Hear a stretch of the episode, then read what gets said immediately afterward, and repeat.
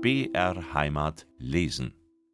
Wenn man übrigens hört, dass in Tirol und Vorarlberg über 120 Bäder sind und Zuspruch finden, so darf man letzteres nicht allein den Kranken und Leidenden zuschreiben, sondern, wie schon öfter angedeutet, ebenso wohl einer Sitte, die das ganze Sommerleben des Landes gestaltet.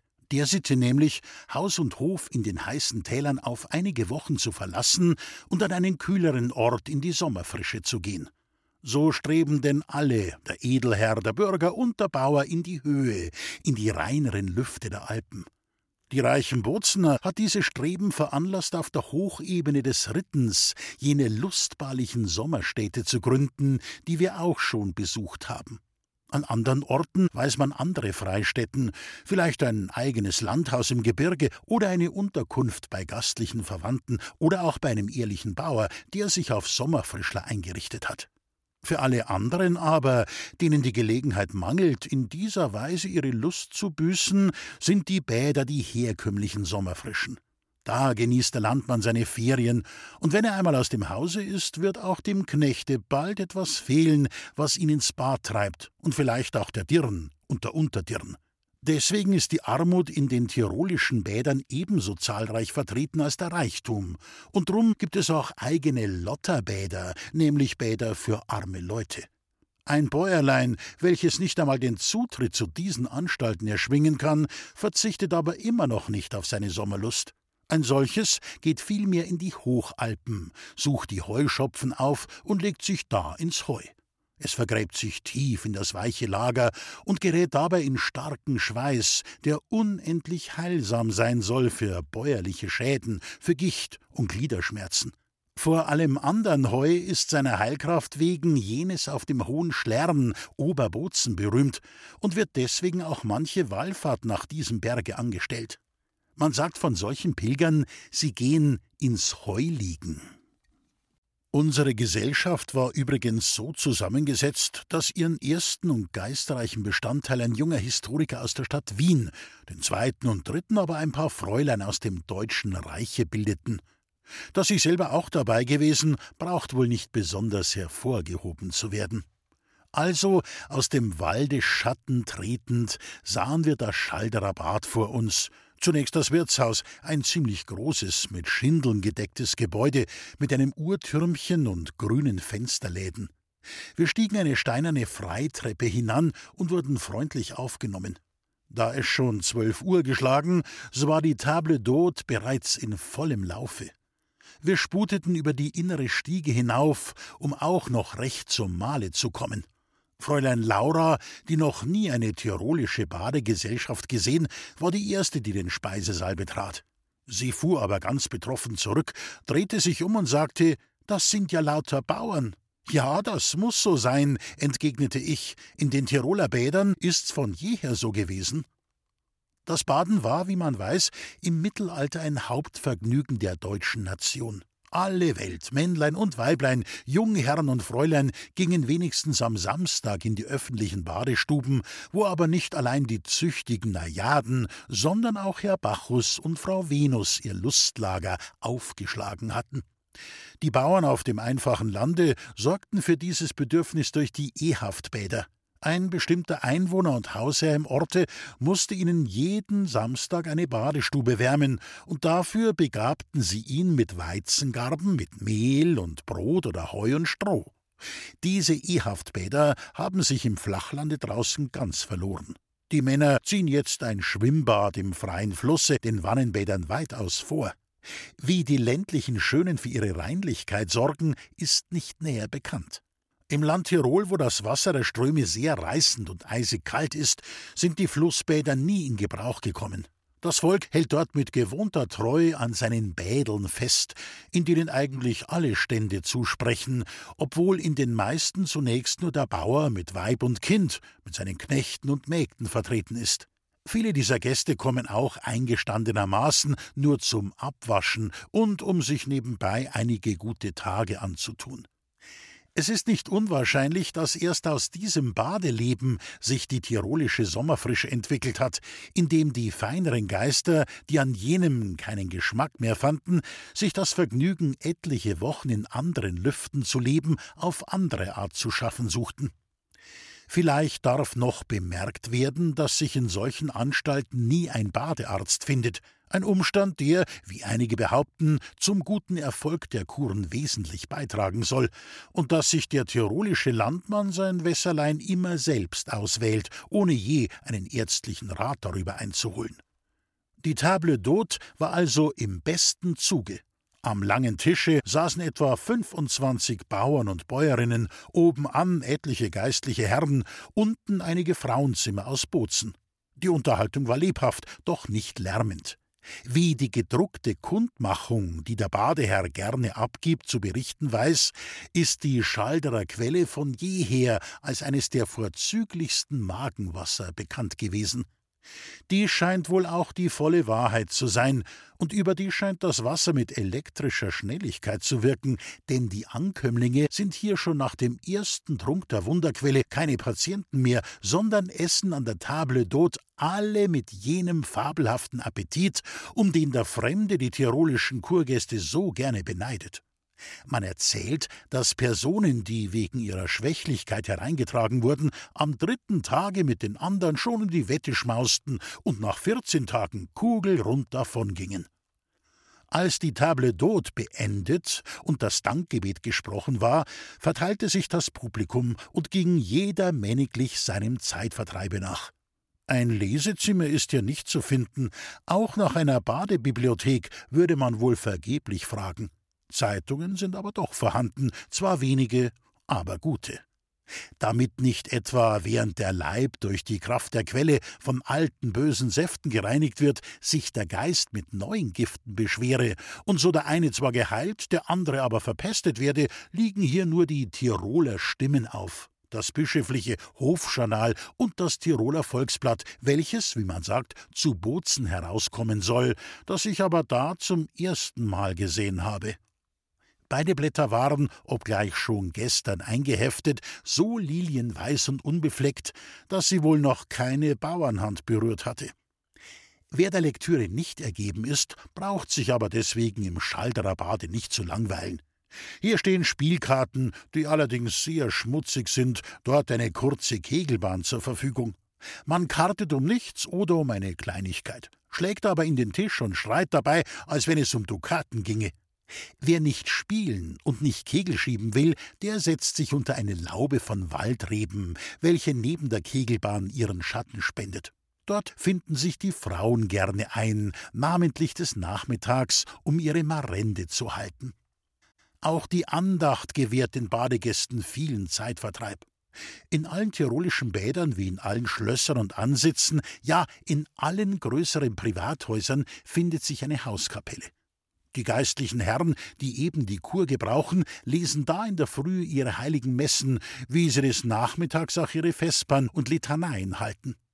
Beschauliche Naturen, die sich im Gebete nie genug tun, bleiben oft stundenlang in der stillen Kapelle sitzen und unterhalten sich in Ermangelung anderer Gesellschaft mit dem lieben Gott. Außer dem Wirtshause, wenige Schritte weiter oben, da wo der Weg nach Sarntal geht, findet sich ein anderes Bethäuslein, welches auch ein Dutzend Gäste fasst. Das kunstlose Muttergottesbild, das da drinnen steht, versucht sich neuerdings ebenfalls in Wundern und hat, wie die aufgehängten Täfelchen zeigen, bereits zwei Füße und einen Arm kuriert. Die vornehmste Stube in dem Wirtshaus ist das Fürstenzimmer, welches zunächst für die Prälaten von Neustift, für die Domherren von Brixen und andere höhere Würdenträger bereitgehalten wird. Wenn es diese nicht in Anspruch nehmen, so wird es auch an andere Gäste verliehen, und zwar mit seinen zwei Betten täglich um 60 Kreuzer.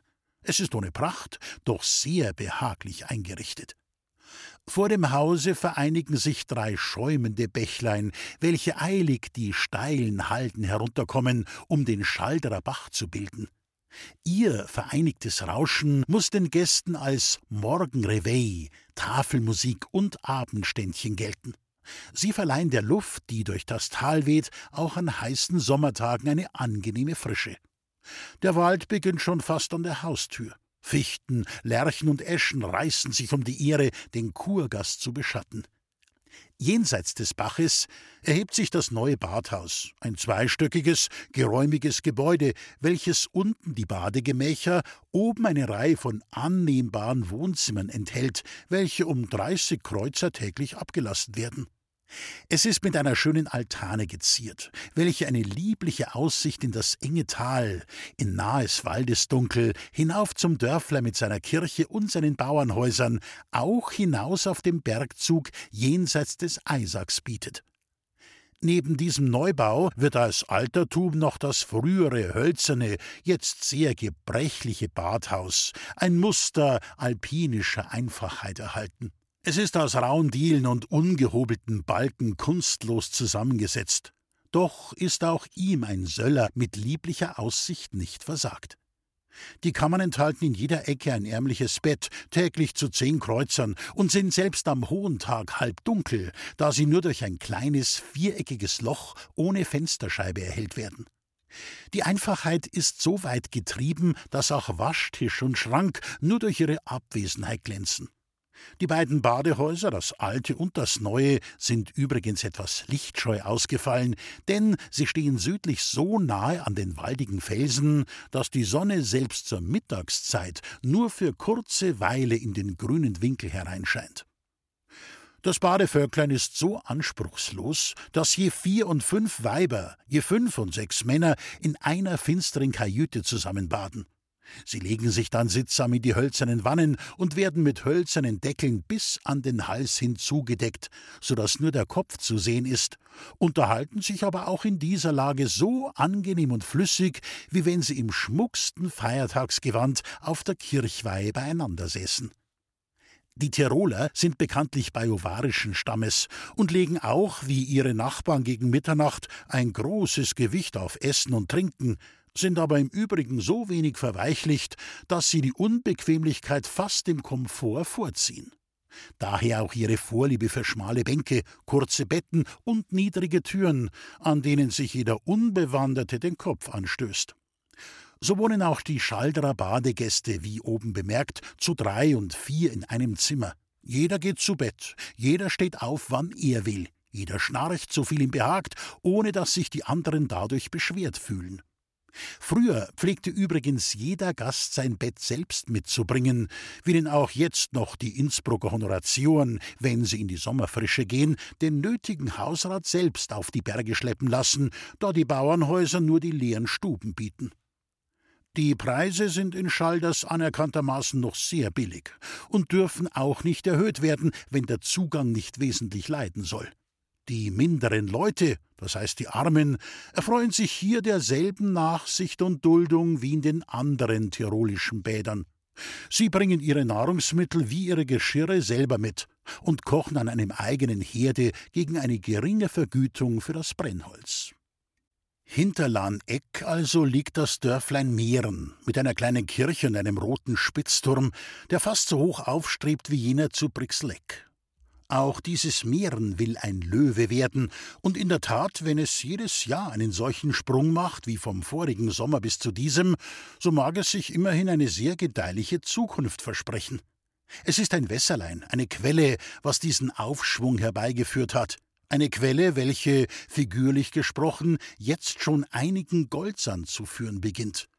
Über die Zeit ihrer Auffindung, ihr bisheriges Geschick, ihre hygienischen Kräfte und über das glückliche Sonntagskind, das der Najade zuerst ihre geheimen Tugenden angesehen, habe ich nichts Genügendes erfahren können, denn die gedruckte Beschreibung, die darüber Auskunft erteilt, ist längst vergriffen, obgleich man über 1500 Exemplare ausgegeben hat.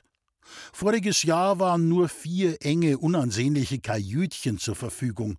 Seitdem ist aber ein langer Korridor mit 16 neuen Badezimmern erster und zweiter Klasse entstanden, überdies eine Restauration, ein Stüblein, wo man sich des Wartens Langeweile durch ein Glas Wein ermäßigen kann. Alle diese Neubauten sind übrigens ziemlich kunstlos aus Holz hergestellt. An der Wand hängt auch ein halber Bogen Papier, welcher eine einfache und kurz gefasste Badeordnung enthält, zurzeit noch mit gewöhnlichen, auch sehr kunstlosen Bauernbuchstaben geschrieben. Nach verschiedenen gesetzlichen Bestimmungen, welche von Schicklichkeitsgefühl und Klugheit zeugen, findet sich am Schlusse auch der Satz Alle Sonntag kommt der Rasierer. Es wird manchem tröstlich sein zu vernehmen, dass man hier doch nicht alle Tage vom Bartscherer gequält wird. Wer seine Gebresten in Gastein oder Karlsbad, in Wiesbaden, Ems oder Baden-Baden zu heilen gewohnt ist, der macht sich schwerlich ein richtiges Bild von der schlichten Bäuerlichkeit dieser tirolischen Badeln. Mit 80 Kreuzern des Tages kommt der Gast schon ganz leidlich durch. Wer einen Gulden zu verzehren hat, wird bereits zu den Honoratioren gezählt und mit besonderen Ehren ausgezeichnet. Ultnerbad ist das besuchteste in Deutsch-Tirol und zählte zum Beispiel im Jahre 1842 gegen 1800 Gäste. Das Wasser ist eisenhaltig und oft von wunderbarer Wirkung. Des Bades Aussehen ist sehr anspruchslos. Ein einstöckiges, gemauertes Gebäude, in dessen Erdgeschoss der Speisesaal, das Hinterhaus von Holz. Neben dem Badehaus steht ein anderes, worin nachmittags Kaffee getrunken, abends getanzt wird.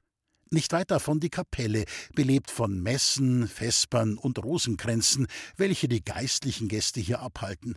Als Spaziergang dient die kleine Terrasse vor der Anstalt, die freilich nur für die Schwachen und Siechen ausreicht. Rasche, kräftige Jugend muss sich Bewegung in den Bergen suchen, die von allen Seiten aufragen. Es ist erstaunlich, was manche dieser Kurorte für reizlose Lagen haben. Die des Ultnerbades ist die unschöne selbst. Ein schmales Geräute in einem engen Waldhobel, keine Aussicht als auf rote Wände, mageren Forst und einen mäßigen Fleck des blauen Himmels. Nur weit drüben und hoch oben sieht man Kornfelder und aus schwarzen Fichten einen weißen Kirchenturm spitzen, St. Helena, wo ein Expositus wohnt, hoch über den Pomeranzen der Etsch, weswegen auch, wie der Ultner Wirt witzelte, nur ein solcher hinaufgestellt wird, der diese Frucht nicht besonders liebt. So gehen die Leute aus dem Zauber des Etschlandes, aus dem herrlichen Nonsberg, gleichsam auf vierzig Tage in die Wüste, um ihr Auge zu kasteien für die sündliche Lust, die es das ganze Jahr an der Schönheit der Natur genossen.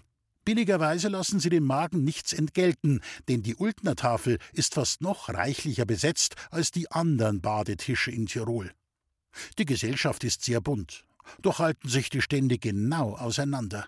Im vorderen Gebäude wohnen die besseren Leut, im hölzernen Hinterhause die mindern.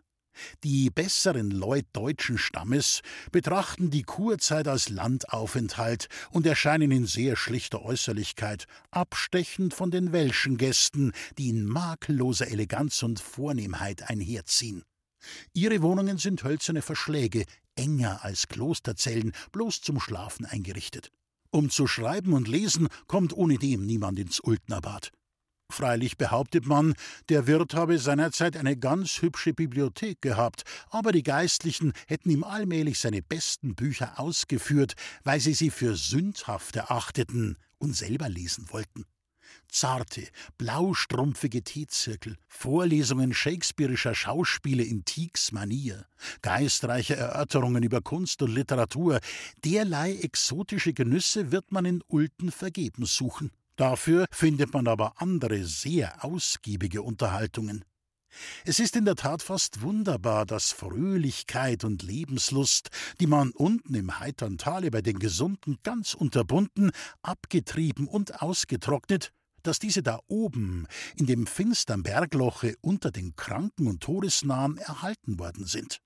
Hier im Ultnerbade wird nicht allein von den böhmischen Musikanten, die alljährlich sich einfinden, Tafelmusik aufgespielt, sondern des Abends auch zum Tanze. Und nicht etwa auf einen Dreher oder zwei, sondern gleich bis nach Mitternacht. Ja, wenn unternehmende Jugend beisammen ist, geht's oft schon wieder am Morgen hinüber in den Ballsaal. Hierher kommen ebenso viele Leute, jung und alt, die frisch und gesund sind, allein von guter Luft, Kurzweil und Ergötzlichkeit wegen, nur dass mancher ältere Gast jetzt ungern die fahrenden Fräulein aus Welschland vermisst, die noch vor wenigen Jahren ganz allein und eigens übers Gebirge stiegen, um mit den frommen Deutschen im Mitterbade der edlen Minne zu spielen. Wandern wir nun durch das mittlere Gebäude, das den Wohnort der besseren Leute mit dem der mindern verbindet, so finden wir zu ebener Erde die Gemeinbäder der letzteren, wo in geräumigen Verschlägen die beiden Geschlechter getrennt sind. Da geht in großer Eile und Geschäftigkeit der Chirurg von St. Pankraz umher und appliziert Aderlässe, Schröpfköpfe und Blutegel. Da sah ich zuerst ein Nonsberger Kindlein, das in einem winzigen Wändchen lag, während die Mutter italienische Wiegenlieder in seine Ohren summte, wobei die vorübergehende Bademagd murrend schalt, dem Kindlein da ist das Wasser auch viel zu stark, und die Mutter gibt keine Ruhe, bis es zu Tod gebadet. Ultner Wasser ist nämlich keines, mit dem man spielen darf. Wenn die Leute in die Wannen gestiegen, werden die Türen der Verschläge geöffnet und den Besuchern Zutritt gestattet. Da liegen sie dann alle reihenweise zugedeckt in ihren Särgen, während ihnen zu Häupten die Befreundeten sitzen. Die deutschen Landleute benehmen sich auch in dieser Lage sehr ruhig. Die italienischen Weiber verursachen dagegen großen Lärm, und wenn eine aus ihrer Wanne heraus ein kräftiges Witzwort entsendet, so erhebt sich ein sinnverwirrendes Gelächter. Es ist ziemlich dunkel in diesen Räumen. Aus den Ritzen einer Nebenkammer schimmerte Licht. Plötzlich sprang die Türe auf, und drinnen zeigte sich, zauberhaft beleuchtet von der kleinen Lampe, ein bildschönes, halb enthülltes Landmädchen. Mir fielen die Augen zu bei diesem verbotenen Anblick. Unter einem Schrei schnappte auch das Pferdchen ein, und ich suchte erschreckt den Ausweg aus dem nicht geheuren Orte. Ich kam in einen langen Gang, auf den die Wohnzimmer der mindern Gäste herausgehen. Auch hier sind untertags, da die winzigen Fensterlücken wenig Licht gewähren, die Türen offen.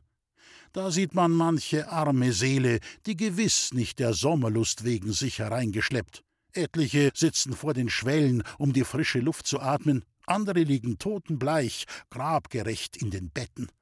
So muss sich zuweilen ein frommer Badegast auf den Tod vorbereiten, während die böhmischen Walzer lebenslustig in sein Sterbekämmerlein schallen.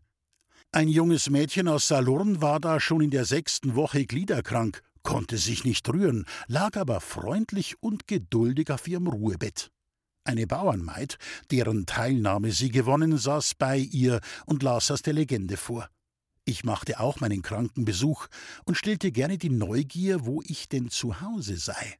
Pater Florin, der greise, milde Kapuziner aus Lana, löste mich bei ihr ab. Darauf stieg ich wieder in den lebhaften Hof hinunter. Ein alter, ärmlicher Bauersmann mit schneeweißen Haaren lag dort auf einem Sack an der Sonne, todesmüde. Er schloss die Augen, ich glaubte für immer, doch erwachte er an meinen Schritten, blickte mich an und lispelte wo bleiben Sie? Neben dem alten Bauern saß regungslos ein Junger, verwelkten Ansehens, stille Entsagung im Gesichte. Auf seinen grünen Hosenträger war ein rotes Herz gestickt, das ein Pfeil durchbohrte. Sollte das etwas zu bedeuten haben?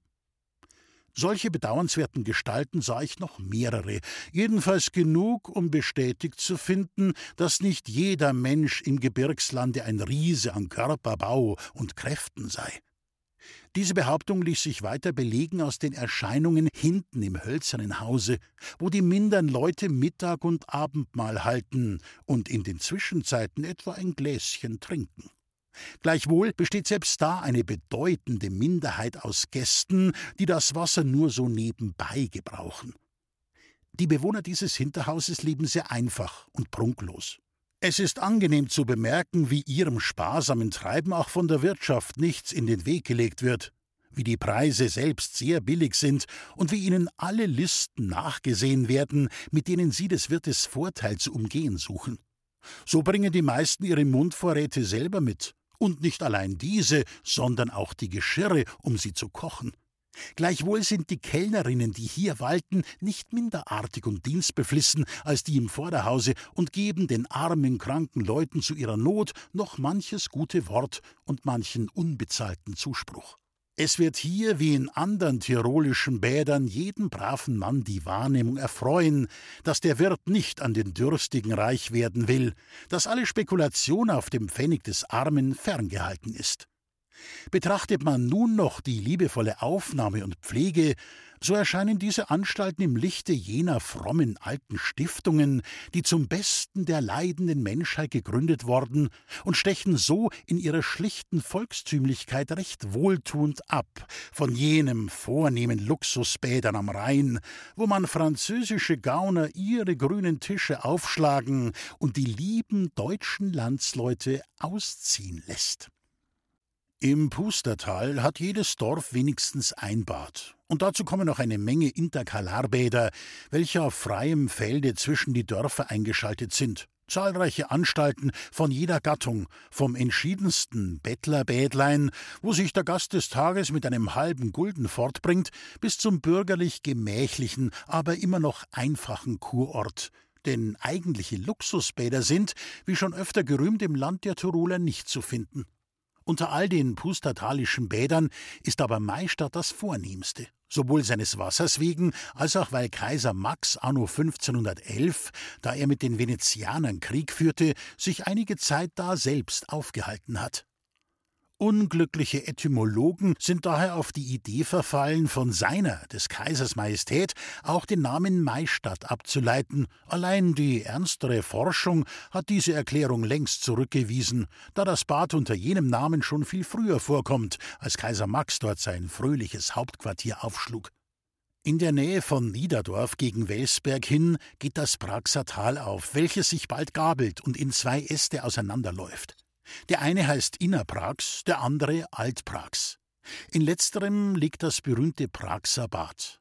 Um auch dieses zu besehen, ging ich nach Tische allein von Niederdorf fort, überstieg ein sanft anschwellendes Vorgebirge, sah von oben herunter in ein grünes Tal mit vielen Höfen und einer Kirche, ging dann geradeaus gegen Süden und erreichte etwa nach anderthalb Stunden das Praxer Bad. Zu dem Gebäude, das auf einer steilen Anhöhe steht, führt eine äußerst einfache Avenue.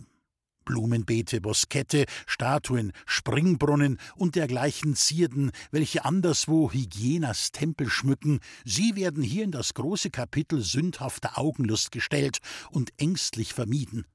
Wenn man dem Badehause näher kommt, sieht man rechts einen Misthaufen unter Dach, links ein Gärtchen mit Sonnenblumen und Kabiskraut, ferner eine schlichte Kegelbahn und zwei schlichte Brunnen.